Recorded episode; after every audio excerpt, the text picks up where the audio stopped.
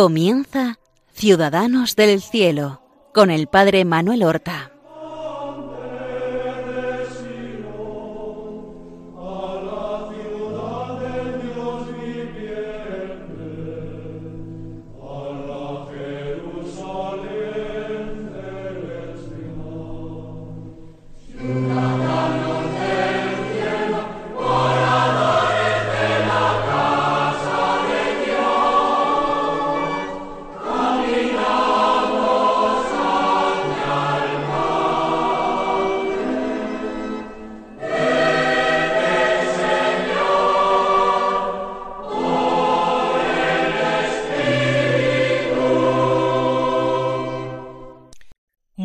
Buenos días, queridos y santos oyentes del programa Ciudadanos del Cielo, que presentamos cada martes en las ondas de la Radio de la Virgen de Radio María. Un programa en el que nosotros queremos presentar modelos de santidad. Presentar personas que han vivido tomándose muy en serio la amistad con Jesucristo, la relación con Él.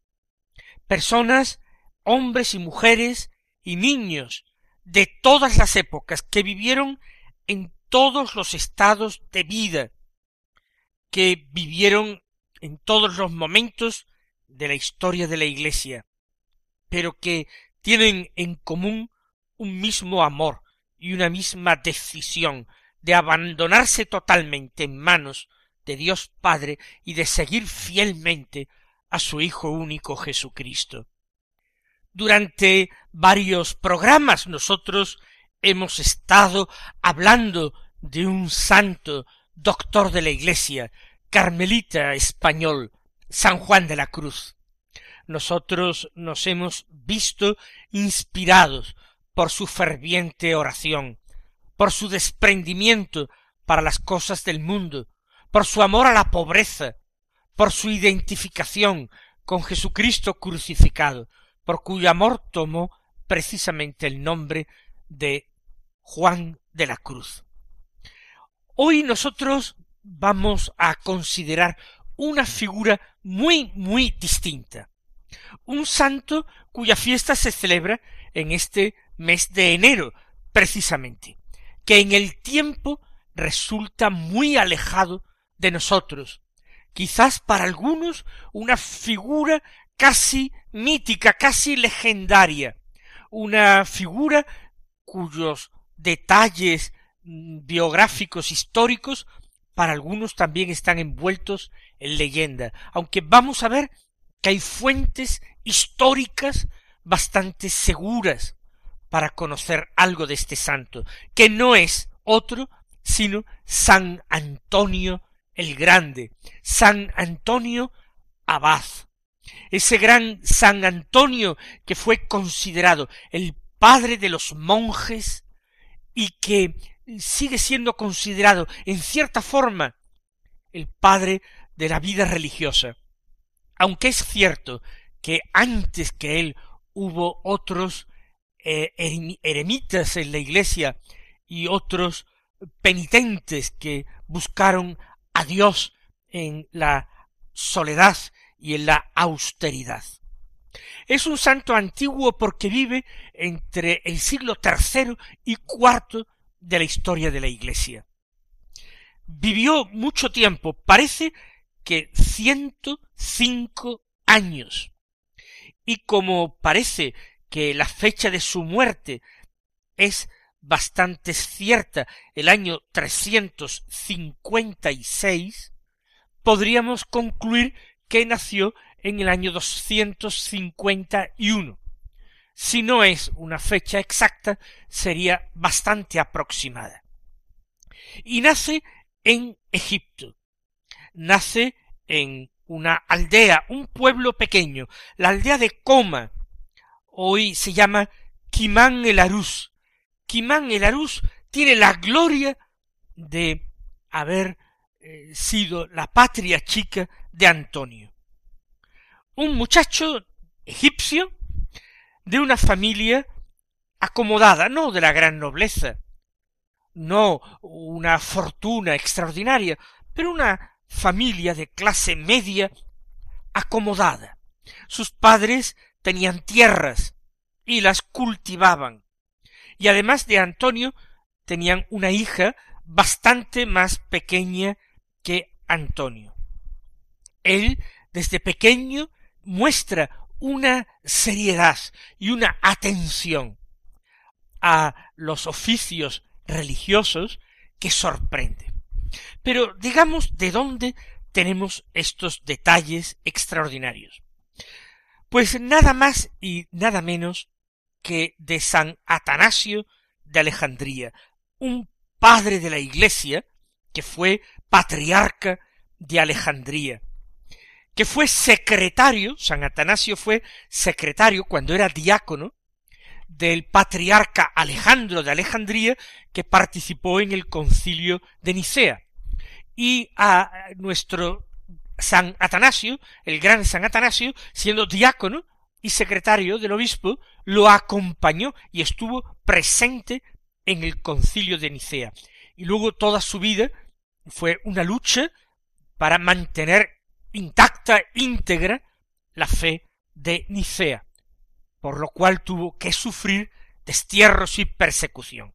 Pues bien, Atanasio de Alejandría, un personaje histórico del que se conservan muchas obras, él conoció personalmente a nuestro San Antonio Abad, nuestro San Antonio el Grande.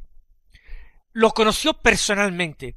Antonio fue a Alejandría a apoyarle Atanasio le regaló una capa que le sirvió durante muchos años a Antonio como lecho para acostarse en ella y como abrigo. Y al morir junto con su pelliza, hecha de piel de oveja, y esta capa que le había regalado, se la volvió a dejar en herencia a San Atanasio de Alejandría. Y Atanasio escribió una biografía, la vida de San Antonio que nosotros conservamos. Yo particularmente la he leído con mucho interés y devoción. Y San Atanasio no se inventa esta historia, no crea un personaje fabuloso. El que ha conocido personalmente a nuestro santo lo admira, aprecia esa lucha que Antonio lleva adelante contra el mal por medio de la oración y de la penitencia. Y cuando es necesario, haciéndose presente en medio de la iglesia de Alejandría, bien para confundir a los herejes, bien para confortar a los mártires. Volvamos de nuevo a la infancia de Antonio. Digo que era un muchacho eh, serio, lleno de gravedad, de atención y de interés. Alguien con el corazón limpio, pero también con el corazón profundo. Dice Atanasio que él no quiso ir a la escuela con otros niños, porque consideraba que estos niños no tenían buenas costumbres y que se iba a enfriar su piedad y fue educado en casa por sus padres piadosos.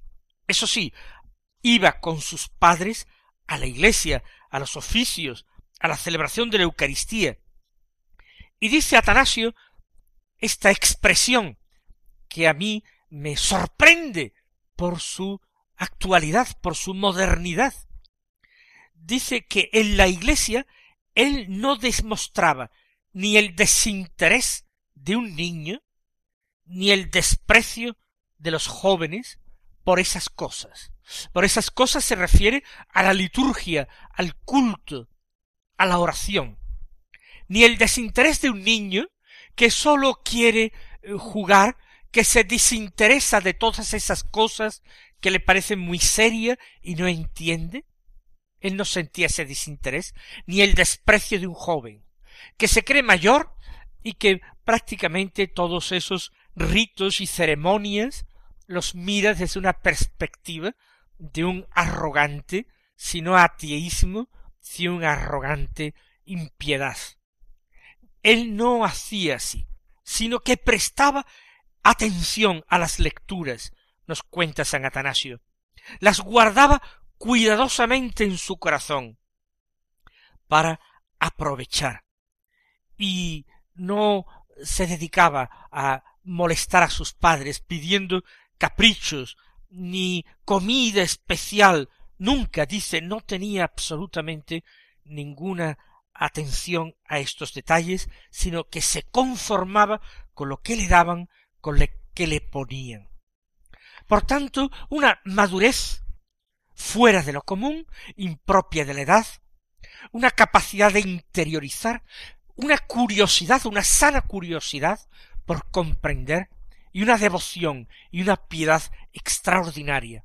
El Espíritu Santo le había infundido en su alma ese don de piedad que fue creciendo extraordinariamente con los años, porque él fue muy fiel a estos dones.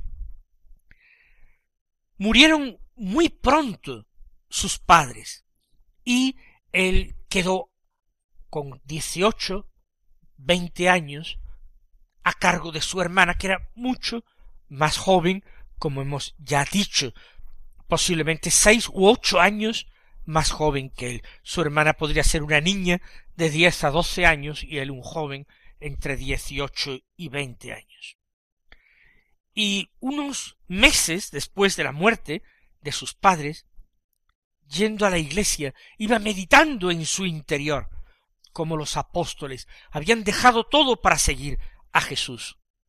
Es algo que llenaba su corazón y también el recuerdo de aquel relato del libro de los Hechos de los Apóstoles que nos dice cómo los creyentes de la primera comunidad de Jerusalén vendían sus bienes y ponían el importe al pie de los apóstoles para que los repartieran a los pobres y a los necesitados. Él pensaba en el mérito y en la recompensa de quienes actuaban con esa generosidad y cómo el Señor había prometido el ciento por uno.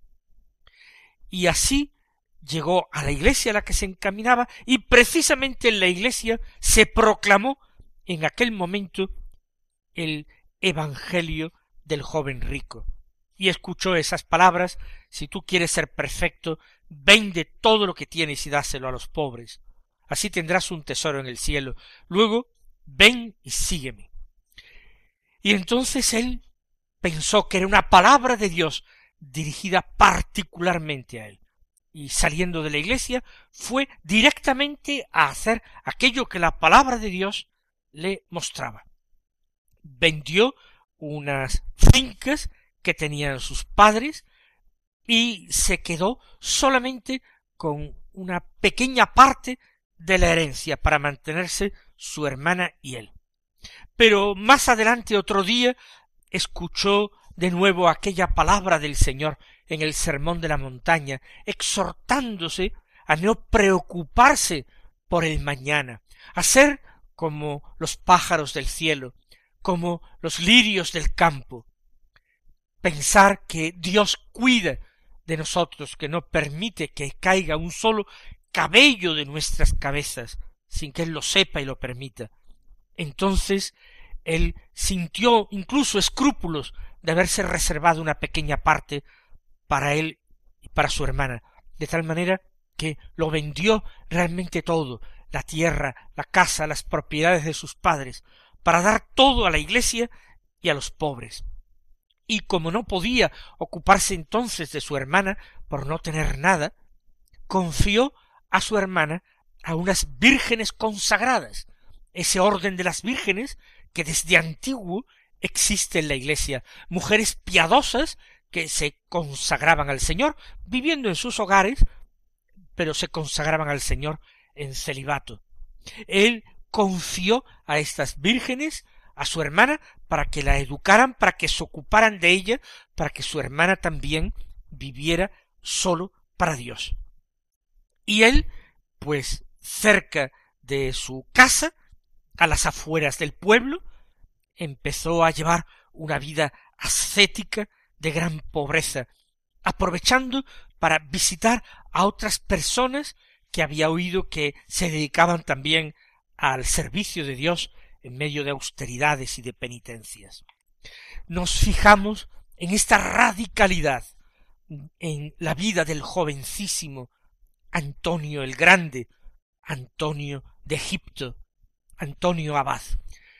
Es un hombre que escucha la palabra de Dios, pero se toma en serio la palabra de Dios. No piensa que la palabra de Dios sea un fin en sí mismo.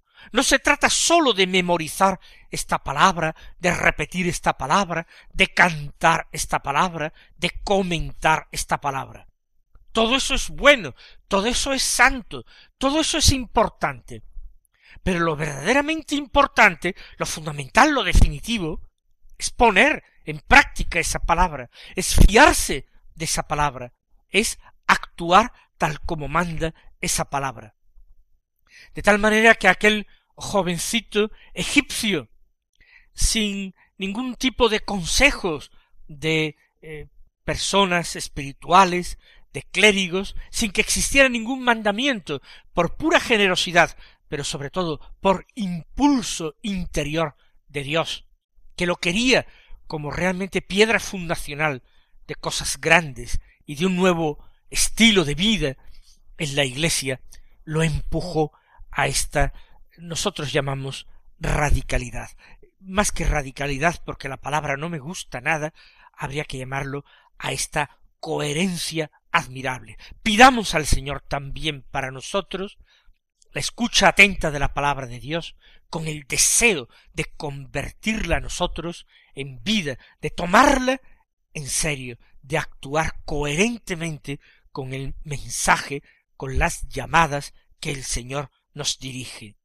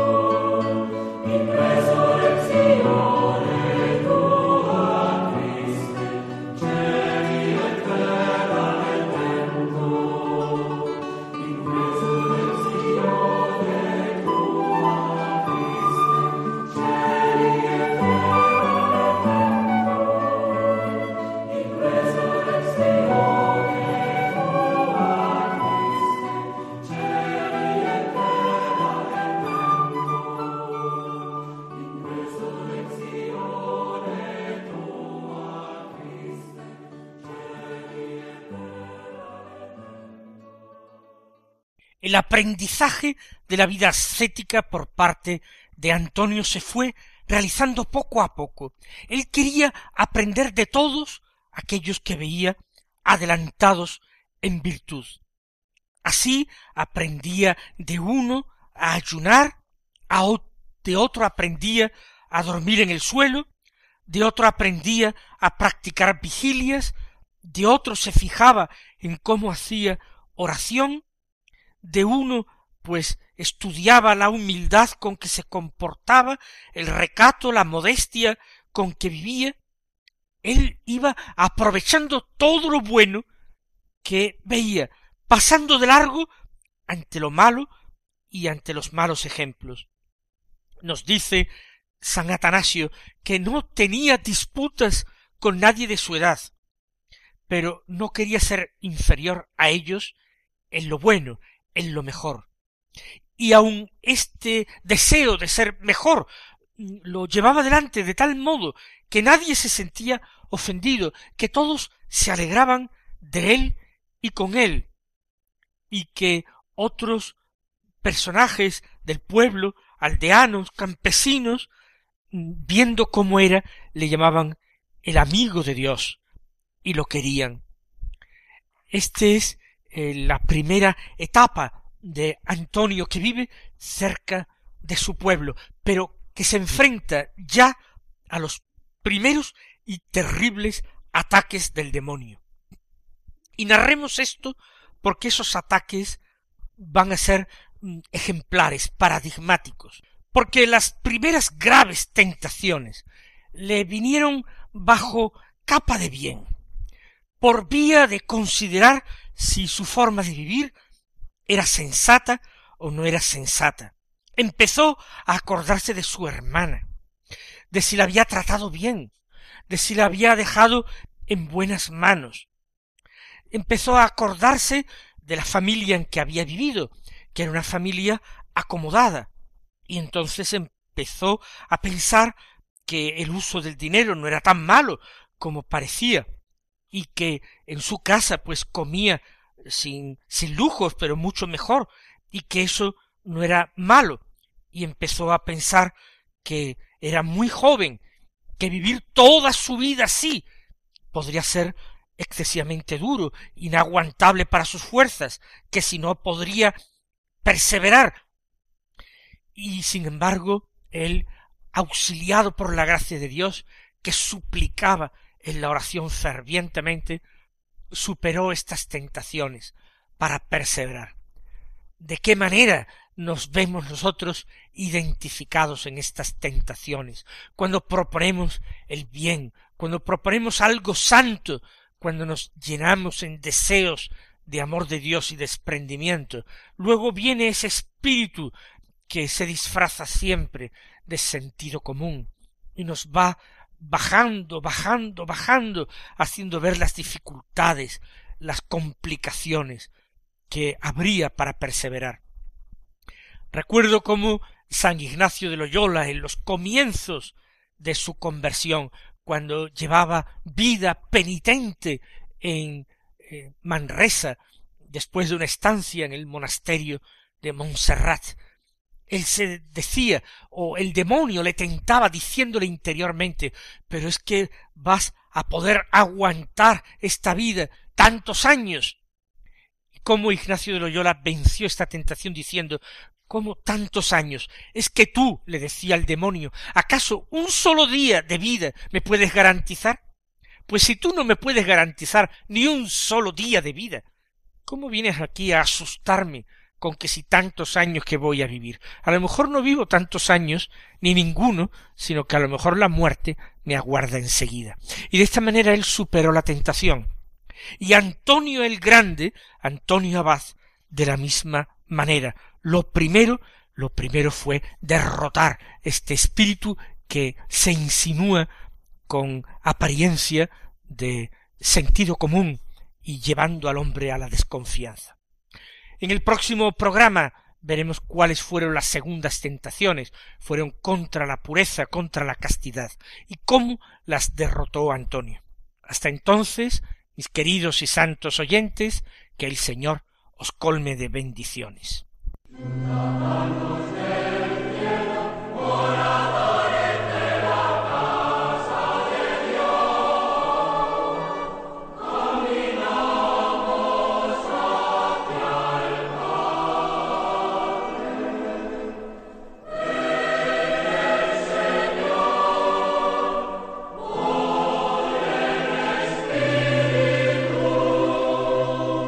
Han escuchado en Radio María Ciudadanos del Cielo con el Padre Manuel Horta.